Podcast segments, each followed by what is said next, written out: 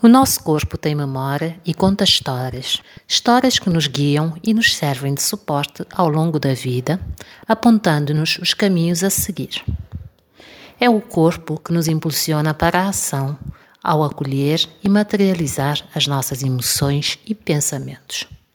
É o corpo que nos permite viajar pelo nosso mundo interior e pelo mundo exterior.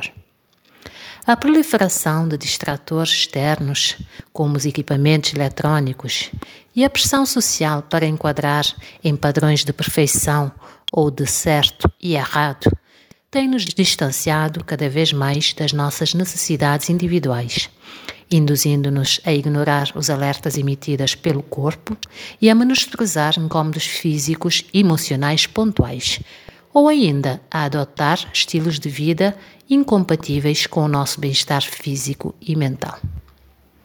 As componentes emocional e física são indissociáveis.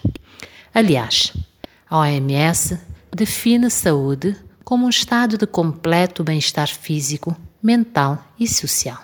Reprimir as nossas emoções é uma das piores coisas que podemos fazer a nós mesmos, prejudicando não só a nossa saúde mental, mas também a física.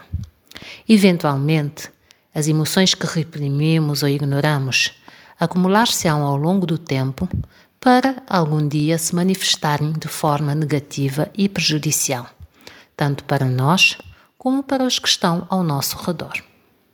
Da mesma forma, não respeitar o cansaço físico contribui para o aumento dos níveis de stress, podendo prejudicar gravemente o funcionamento do organismo no geral e nos deixar muito mais suscetíveis a doenças.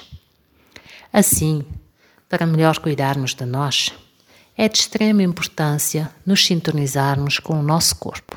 Tal começa por tomar decisões de forma consciente e alinhadas com as nossas necessidades bem como identificar hábitos que podem estar a contribuir para o nosso desgaste físico e emocional.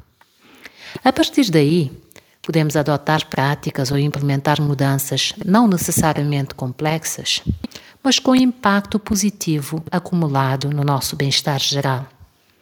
Como, por exemplo, reservar cinco minutos do dia para desligar de tudo e prestar atenção na nossa respiração ou nos batimentos cardíacos.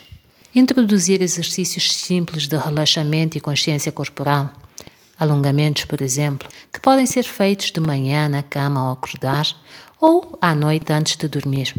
Anotar diariamente as nossas sensações, tanto físicas quanto emocionais, as alterações do humor, na qualidade do sono e eventuais dores. Não escutar o corpo no momento certo pode desembocar em problemas físicos e emocionais sérios com consequências irreversíveis.